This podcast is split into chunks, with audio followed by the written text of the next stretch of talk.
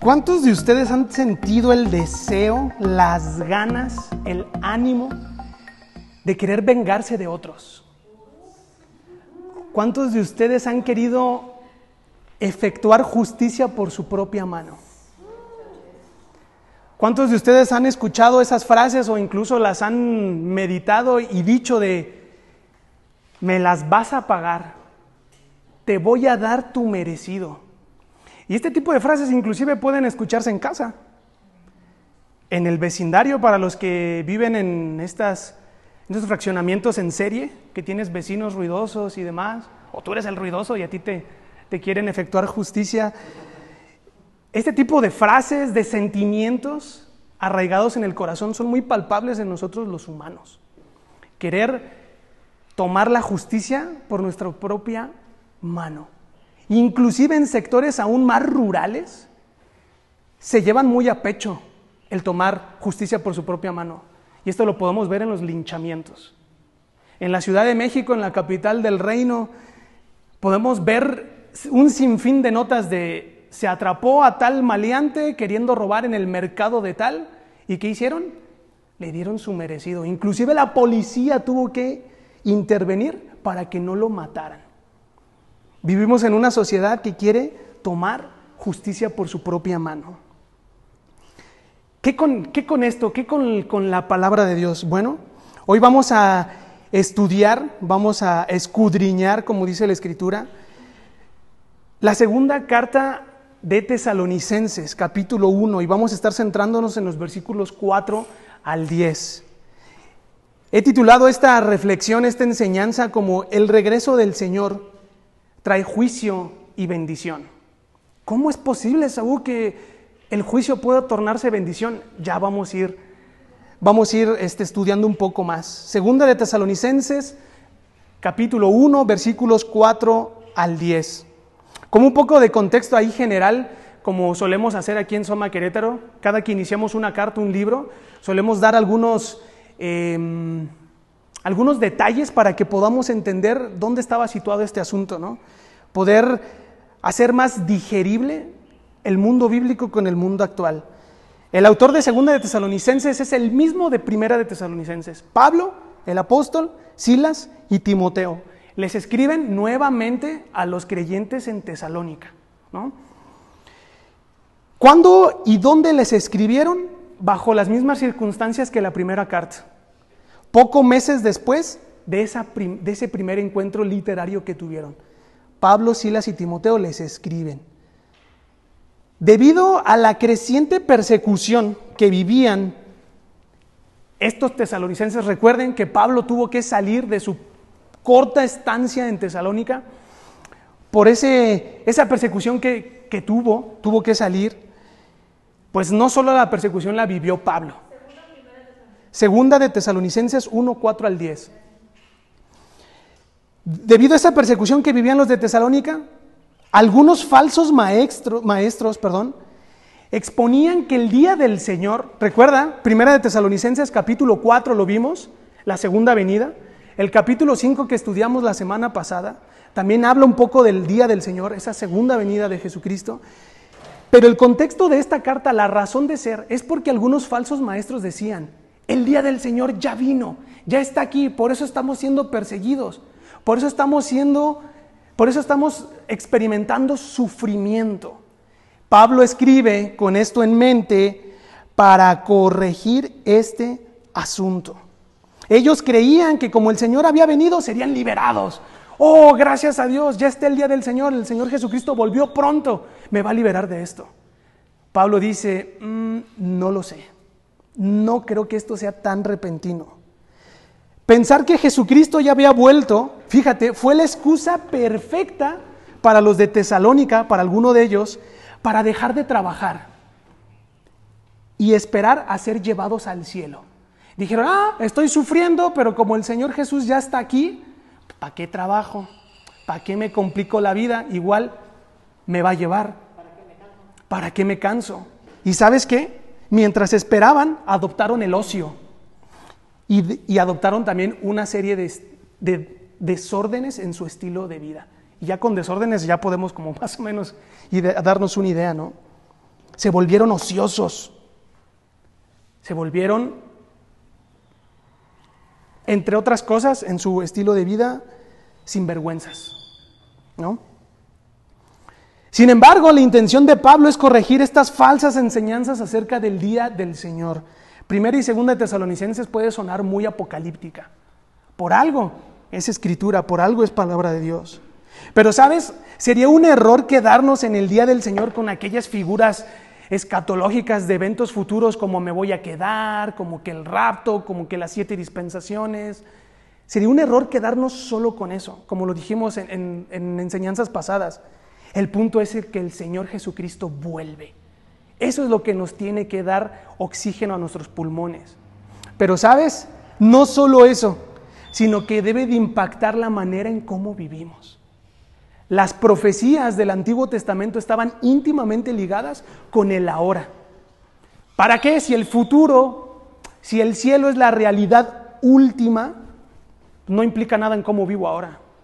Claro que no, el Evangelio es un mensaje de cómo el cielo nos ha invadido y cómo hoy vivimos el Evangelio del reino. Por eso hacemos tanto énfasis de los ambientes del reino. Si no, ¿para qué? ¿Para qué nos esforzamos en vivir hoy si al fin y al cabo tendremos moradas de oro, mar de cristal? No, tiene implicaciones hoy cómo vivimos. Entrémosle al texto, por favor. No desconectes el querer hacer justicia con lo que el texto va a decir. ¿eh? Te voy a leer en nueva versión internacional, segunda de Tesalonicenses, capítulo 1, versículos 4 al 10. Y dice Pablo, así que nos sentimos orgullosos de ustedes, los de Tesalónica, ante las iglesias de Dios por la perseverancia. Fíjate, esta palabra es, es importante, perseverancia y la fe, segunda palabra importante, que muestran al soportar toda clase de persecuciones y sufrimientos. Todo esto prueba que el juicio de Dios es justo y por tanto Él los considera dignos de su reino, por el cual están sufriendo. Interesante. Pertenecer al reino de Dios implica también sufrimiento. Versículo 6. Dios, que es justo, pagará con sufrimiento a quienes los hacen sufrir a ustedes. Y a ustedes que sufren les dará descanso, lo mismo que a nosotros. Esto sucederá cuando el Señor Jesús se manifieste desde el cielo entre llamas de fuego con sus poderosos ángeles, para castigar a los que no reconocen a Dios ni obedecen el Evangelio de nuestro Señor Jesús. Versículo 9. Ellos sufrirán el castigo de la destrucción eterna, lejos de la presencia del Señor y de la majestad de su poder el día en que venga para ser glorificado por medio de sus santos y admirado por todos los que hayan creído, entre los cuales están ustedes porque creyeron el testimonio que les dimos. En esta sección Pablo inicia dando un ánimo durante la persecución, un ánimo durante su sufrimiento. Inicia mencionándoles el orgullo que siente. Recuerda, Pablo, aparte de ser apóstol, creemos que tenía un corazón muy pastoral. Corazón pastoral diferente a oficio, ¿no? Creemos que, amaba realmente esta congregación porque siente un orgullo. En Primera de Tesalonicenses dice, su vida es mi corona. Si he de recibir alguna corona en el futuro, ustedes son eso. Y dice, estoy orgulloso de ustedes, mi corona. ¿Por qué? Porque su fe y su perseverancia los lleva a soportar toda clase de persecución y sufrimiento. Y recuerda, su persecución y sufrimiento no es nuestra persecución y sufrimiento. Tal vez la persecución y sufrimiento, sufrimiento perdón, de ese entonces es lo que las iglesias hoy sufren por causa de Cristo. Iglesias rurales donde se apedrea, donde se encarcela, donde se lincha por causa del nombre de Cristo. Hoy nuestra persecución de se me ponchó una llanta, hoy nuestra persecución de no ha pasado el del gas, o sabes qué, no están pasando el partido de fútbol o de la NBA y demás, eso no es sufrimiento. El sufrimiento del, del, contexto presente va más allá de eso. Su fe y su perseverancia les animó. Obviamente sabemos que es el Espíritu Santo utilizando estas situaciones para que ellos no tiraran la toalla, como se dice coloquialmente. Y sabes que es tanto el orgullo de su maestro, de, ese primer misionero, de ese pastor que es Pablo, Timoteo y Silas, que inclusive los pone como ejemplo a otras iglesias de fe y perseverancia. Pregunta abierta, ¿qué es perseverancia? ¿Qué se les viene a la mente cuando escuchan perseverancia?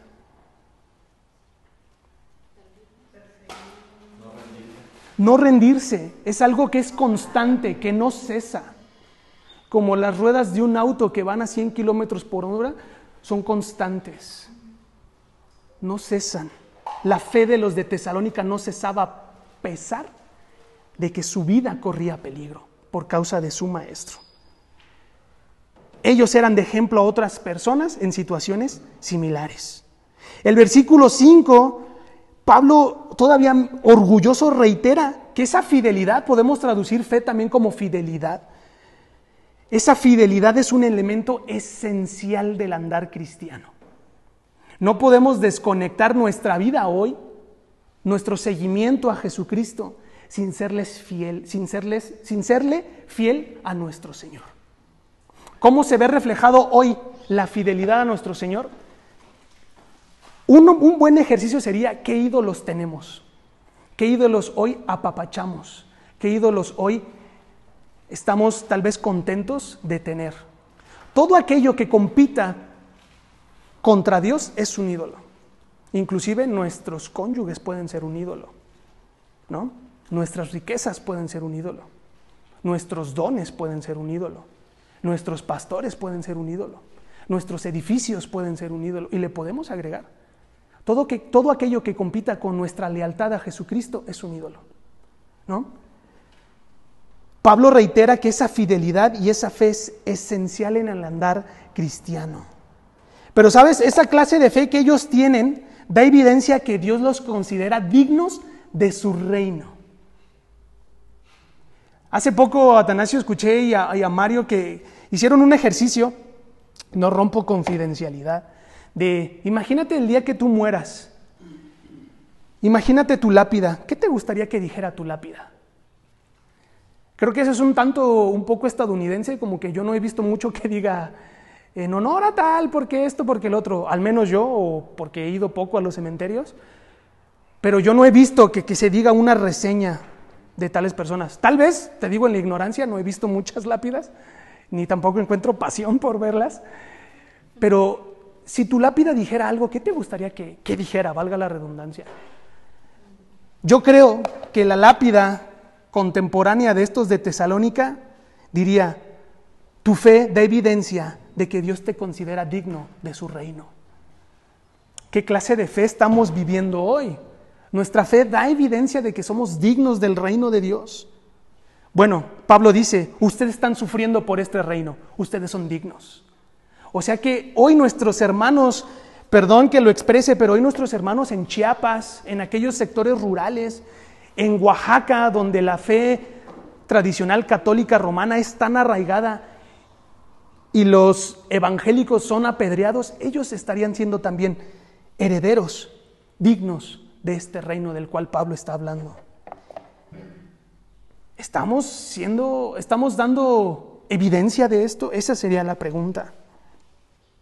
Entonces dijimos que Pablo inicia dando ánimo durante la persecución, versículos 4 y 5. Ahora pasa al 6. El 6 es el meollo del asunto. El 6 es, es la milanesa de la torta. De las tortas del buen Juan. ¿Y sabes por qué digo que es la milanesa? Porque podemos llegar a malinterpretar estos versículos. ¿Te acuerdas?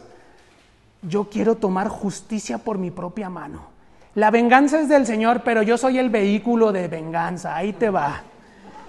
Dice el versículo 6, Dios, que es justo, Él sí es justo, pagará con sufrimiento a quienes los hacen sufrir a ustedes. Uno diría, ay chiquito, lo que se te viene. Sabes que a mí me lo puedes hacer, pero Dios no puede ser burlado. Y Dios no dejará sin castigo. Hemos escuchado eso tradicionalmente. Las iglesias tradicionales están llenas de esto. Dios no puede ser burlado y Dios azota al que tiene por hijo. Y empezamos a dar un discurso de venganza, de odio, de resentimiento, cuando el Evangelio no es eso. El Evangelio es Dios que es justo. Y ha mostrado su justicia en Jesucristo porque Él murió por los injustos. Tú y yo no, no pudiésemos haber hecho nada para ganar nuestro lugar. Dios, quien es justo, efectuó su justicia en Jesucristo y hoy somos herederos de esa justicia. ¿No? Entonces, atentos, este versículo puede malinterpretarse. No es que Dios vaya repartiendo cates, como diríamos coloquialmente, no es que Dios vaya repartiendo por doquier castigos. Ahí te va, ¡fua! y ¡fua! No, no, Dios no va repartiendo castigos. Dios no tienta a nadie. Dios tampoco va diciendo, ah, te lo ganaste, ahí te va, como aquellos dioses del Olimpo griego que decía, mm, no me complació tu sacrificio, rayo de fuego. Dios no es este. El castigo no es el fin en sí mismo. No debemos de centrar nuestra atención en Dios te va a castigar, cuidadito papá. ¿eh? Eso no es el fin en sí mismo. El fin en sí mismo es que cuando Jesús se manifieste en su segunda venida en gloria, los que hoy persiguen y los que hoy hacen sufrir al pueblo de Dios recibirán de parte de Dios mismo el sufrimiento que ellos hayan causado a otros. Dice el versículo 6, Él pagará con sufrimiento a quien los hacen sufrir a ustedes. Por favor, no hagas volar tu mente. No te imagines aquel juicio del trono blanco, Dios con un, con un mazo diciendo, culpable, y láncelo al lago de fuego. No es lo que Pablo quiere decir. Pablo está diciendo, hoy sufres por causa de ellos, relájate, descansa, yo tomaré parte en ello. Ahora, el castigo y el juicio de Dios no son nuestros castigos ni nuestros juicios. Recuerda, Él es justo, nosotros no. Nosotros los lincharíamos. Es más, bailaríamos en sus cenizas. Dios dice, tu venganza no es mi venganza. Yo soy la venganza. ¿Cómo le corresponde a Él? bajo su soberana voluntad, bajo sus tiempos, no nuestros tiempos y no nuestras formas. Recuerda, el regreso del Señor es juicio, pero también bendición para los que sufren, para los que son perseguidos. ¿No? Algo también importante que tenemos que tener en cuenta y que tenemos que discernir Dice el salmista, examíname, oh Dios, y ve si hay camino de perversidad en mí. Muéstramelo. No nos hemos de alegrar por el sufrimiento de otros. Es muy fácil que humanamente, en nuestro pecado, digamos, ay, te va a ir como en feria. No, no debemos de hacer esto. No hay diferencia entre los que hoy, los que hoy son agentes de sufrimiento con nosotros alegrarnos por su sufrimiento. No eso no es justicia. No debemos de alegrarnos de eso. ¿Sabes qué es lo que sí debemos de hacer? Descansar en que Dios utilizará la persecución para sus fines y sus propósitos. Descansar en que Dios utilizará el sufrimiento para mostrar su justicia. Él es justo. Él lo mostrará. Versículo 7 dice, y a ustedes que sufren, refiriéndose a los de Tesalónica, imagínate a nuestros hermanos que están siendo perseguidos en los sectores rurales del sur de México. Personas que les queman sus casas, les queman sus autos, etcétera, por causa de Cristo. Imagínate esos que están sufriendo. Dice, y ustedes que sufren, el Señor les dará descanso. Lo mismo que a nosotros, Pablo, Silas y Timoteo. Dice, esto sucederá, el descanso que el Señor dará, parte de su justicia. Esto sucederá cuando el Señor Jesús se manifieste desde el cielo entre llamas de fuego con sus poderosos ángeles. ¿Recuerdas que en 1 Tesalonicenses eh, capítulo 4 dijimos que la venida del Señor sería con voz de mando, con trompeta de Dios, con voz de arcángel, figuras que denotan autoridad y poder, ¿no? Bueno, esto no está alejado de esto. Pablo vuelve a utilizar estas figuras como llamémoslo rimbombantemente escatológicas, o sea, futuras, para denotar eso. Poder y autoridad. El Señor Jesús traerá justicia, tenlo por seguro. Pero sabes, y a ustedes que sufren les dará descanso, es una clara y atenta invitación a tener en mente que el día del Señor, nuestros corazones atribulados, perseguidos y sufrientes, por fin descansarán. Amén. Esto es el Evangelio. Hoy sufres por causa de mi nombre. Recuerda, el Evangelio es bendición futura también. Redime el pasado, impacta nuestro presente, pero también descansarás. Tú que sufres, tú que eres violentado. El Señor es descanso también. Esto es bendición, esto es piedad también, esto es misericordia también. Jesús es buenas noticias en medio de nuestro sufrimiento. Pero recuerda, bajémosle tres rayitas a nuestro ser dramático. Que no salga cual agua caliente de la regadera no es sufrimiento. ¿Te imaginas el sufrimiento que, es, que tuvo nuestro Señor Jesús? Sudaba sangre. ¿Qué tiene que pasar médicamente en el cuerpo para que empieces a sudar sangre? ¿Te imaginas ese sufrimiento? Bueno, nuestros sufrimientos cotidianos burdos no se comparan con esto. Jesucristo es buenas noticias en medio de los que son perseguidos. ¿Por qué? ¿Por qué somos perseguidos? Por lo que, porque lo que hoy está roto, que no tendría que haber estado roto, pero sin embargo está roto. En la segunda venida, en el día del Señor, no, más, no, no estará roto más. ¿Sabes? Hoy tenemos relaciones rotas, interacciones rotas por los estragos del pecado. Eso está roto. Esa armonía que el Señor diseñó para que nosotros viviéramos está rota. Y por eso hoy vemos injusticia, por eso hoy vemos violaciones de derechos, por eso hoy vemos, y puedes mencionar un montón de cosas, estructuras rotas. Hasta en la política tenemos estructuras rotas. Jesucristo es buenas noticias para las estructuras políticas, sociales, económicas. En el día del Señor nunca más estas esferas estarán rotas. No nos desconectemos del versículo 7 del tema del descanso. El descanso aquí ha de, verse en al menos dos dimensiones, en dos formas. Descansamos al saber que nuestro sufrimiento nos fortalece y nos prepara para el día de Cristo. Si hoy sufres por causa de Cristo, si hoy te hacen menos, si hoy te discriminan, si en la escuela te dicen, ah, aleluya, pandereta, hermano, si hoy sufres persecución, recuerda, esto te está fortaleciendo en Cristo Jesús y descansarás de esto. Segunda forma en que vemos el descanso aquí, descansamos en el hecho de que un día todos estaremos presentes delante de Dios. El sufrimiento que hoy tenemos ahora, cuando estemos en su presencia, no sabremos qué será más sufrir y lo que hoy es maldad, ese día será corregido. Lo que es inminente es que el juicio será llevado a cabo y la maldad acabará. Estas son buenas noticias. Este es el Evangelio mismo también. El Evangelio redime también la forma en que descansaremos y, en cómo vemos esto que Pablo hoy está mencionando. ¿Cuándo descansaremos de esto? cuando el Señor Jesús se manifieste con poder, con gloria y con autoridad.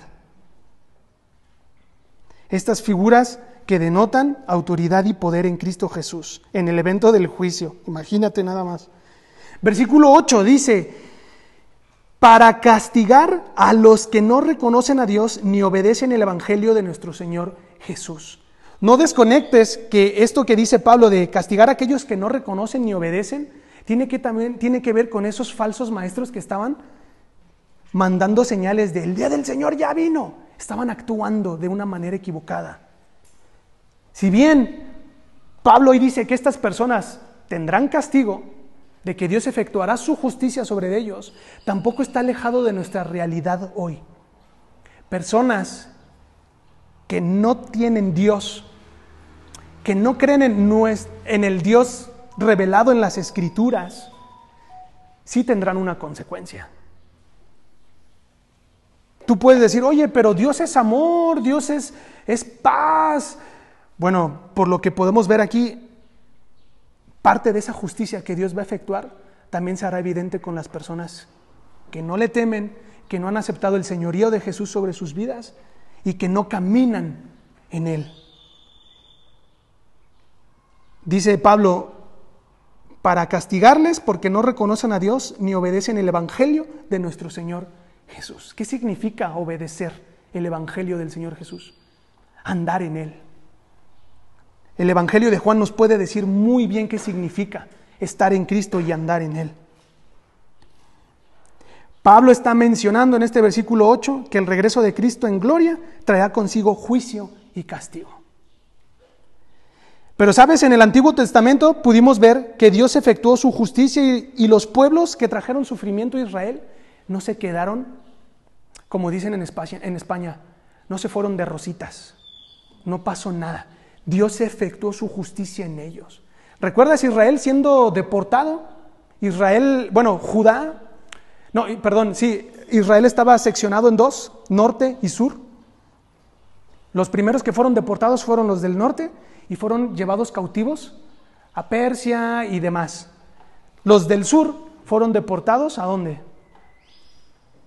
A Babilonia, ¿no? Y vemos mucho de las enseñanzas proféticas del Antiguo Testamento donde dice, yo, el Señor, Dios de Israel, no te dejaré sin castigo porque estás oprimiendo a mi pueblo. Hay de aquellos que oprimen al pueblo de Dios. No tendrán, no se irán de rositas. ¿Sabes? Y esto también calza y queda, y quiero decirlo con toda responsabilidad posible. Hay de aquellos ministros de Dios que están oprimiendo al pueblo de Dios. Aquellos que abusan y permiten el abuso no quedarán impunes, no se irán de rositas, porque la justicia de Dios se hará evidente en sus vidas. Esto también es buenas noticias, ¿sabes? Lo que hoy es, nos será. Gloria a Dios por eso. El Nuevo Testamento, aquí en Segunda de Tesalonicenses, nos muestra que Dios traerá justicia, ya lo hemos hablado, sobre aquellos que no conocen a Dios y no le obedecen. Algunas aclaraciones aquí, ¿no? El pueblo de Dios no está llamado a hacer justicia por su propia mano, sino a descansar en quien sí es justo y efectuará eso.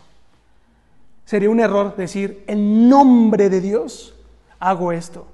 Y la historia de la iglesia está plagada de estos ejemplos. Uno de ellos son las cruzadas. Tanto mal que se hizo en nombre de Dios. La pregunta es, ¿en nombre de qué Dios? Porque no creo que su voluntad hubiese sido esa.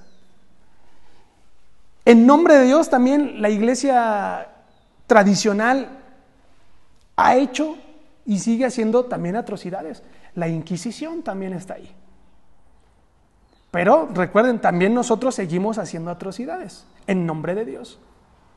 Confundimos a Dios, su Evangelio y a Jesucristo con hacer lo que yo creo que tú tienes que hacer. Un ejemplo es la disciplina. Porque yo creo, porque motivado por lo que yo interpreto de la palabra de Dios, toma. Y les dan sin misericordia. Que sepas que estas personas también tomarán parte en la justicia de Dios. El juicio y castigo, recuerden, no es un fin en sí mismo, sino que denota el establecimiento de la justicia de Dios.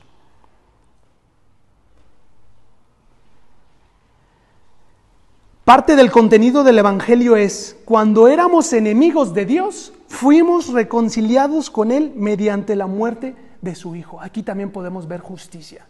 Cuando éramos adversos, enemigos, como Romanos lo dice, el que es justo se hizo injusto por los injustos, valga la redundancia. También la justicia de Dios es bendición. Y no es nuestra justicia, por los que son papás aquí, ¿darían un hijo de ustedes por alguien más? ¿Llevarían, ¿Llevarían a sus hijos al matadero por alguien más? Dios, quien sí es justo, lo hizo.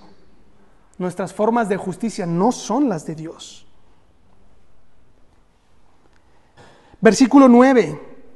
Estas personas, estos falsos maestros, estos que no obedecen el Evangelio de nuestro Señor Jesús, sufrirán el castigo de la destrucción eterna, lejos de la presencia de Dios, del Señor y de la majestad de su poder. Este versículo se presta muy bien para sacarlo de contexto y sacar toda una teología del infierno.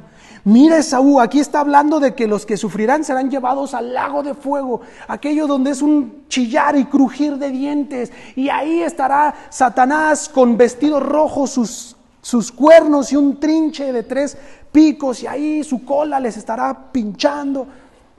Sería un error armar toda una teología del infierno a, través de esto. El contexto del cual estamos hablando dista mucho de eso. Pablo está ensalzando la justicia de Dios sobre los que oprimen a su pueblo. Nada tiene que ver con aquella imagen hollywoodesca de Satanás. Ese, infierno del cual nosotros tenemos muy en mente mm, dista mucho de lo que tal vez será lo que dice aquí Pablo, destrucción eterna. La destrucción eterna está enlazado con el destierro de la presencia del Señor. Toda persona que no comparta la gloria y el poder de Jesucristo, dice Pablo aquí, sufrirán el castigo de la destrucción eterna. Hay un autor inglés que ya, ya goza de la presencia de su Señor, llamado C.S. Lewis, C.S. Lewis, algunos otros dirían, dice lo siguiente, en una entrevista alguien le preguntó, oye, C.S. Lewis, ¿Por qué Dios manda al infierno a las personas que lo rechazan? ¿Por qué no simplemente los deja en paz y ya? Si es Luis, le responde a este entrevistador, me temo que esa es la paradoja del infierno. Si Dios nos deja en paz, eso sería el infierno. La destrucción eterna que habla aquí Pablo ha de verse como que si Dios nos dejara en paz y no nos tomara en cuenta estar desterrados de su presencia y de su poder, de estar reinando a la derecha del Padre donde gobierna Jesús, ese será el castigo eterno. Será el lloro y crujir de dientes. Si es Luis en su libro El problema del dolor menciona, quienes son salvados van a un lugar preparado para ellos, el paraíso, mientras que los condenados van a un lugar que nunca fue pensado para los hombres el destierro de la presencia de Dios. El lugar que nunca fue pensado para los hombres contrasta con el destino de que sí fue pensado para el pueblo de Dios. ¿Te das cuenta? Destierro de la presencia de Dios estando con Dios. Ese contraste también es buenas noticias para nosotros.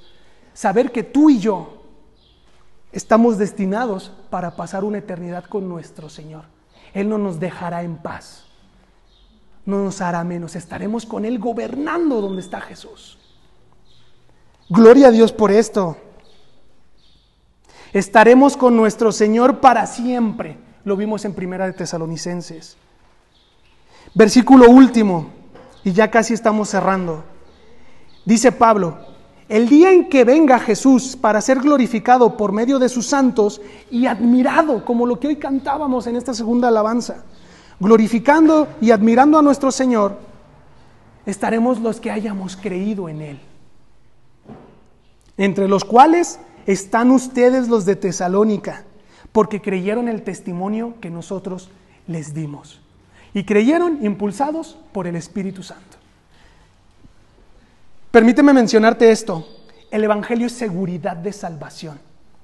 Y la salvación aquí tiene que verse con tintes de transformación cotidiana. La salvación no es aquello que hemos de vivir, la salvación es aquí y ahora. Implica cuestiones cotidianas. Y por eso aquí en Soma Querétaro nos las gastamos diciendo, el, el Evangelio impacta la forma en cómo vivimos, cómo hacemos fila para el súper, cómo damos el paso para esto, cómo tratamos a nuestros hijos. Yo no tengo hijos, en algún momento sí, pero también fue hijo. Y creo que el Evangelio pudo haber hecho una mejor labor todavía. La salvación implica transformación hoy. No esperes a esas calles de, a esas calles de oro y ese mar de cristal.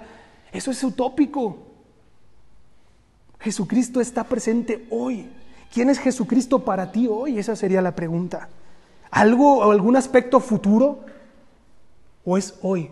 Jesucristo está en el rostro de los niños. No olvidemos, los niños son discípulos de Jesús también. Están creyendo y obedeciendo el Evangelio de Dios.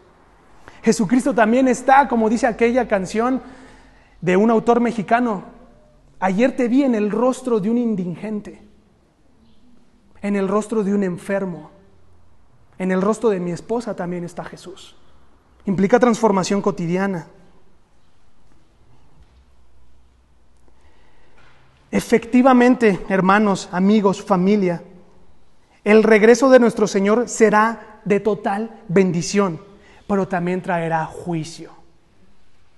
Y despréndete de esas cortes de culpable, encerrado. No será así. El Señor lo dictaminará. No debemos de centrar nuestra vista en eso. No es importante. Lo que es importante es que Él efectuará su justicia. En todo, en todo momento será un momento de triunfo, de gloria y de cumplimiento de esperanza. Porque quien es justo efectuará eso mismo, su justicia.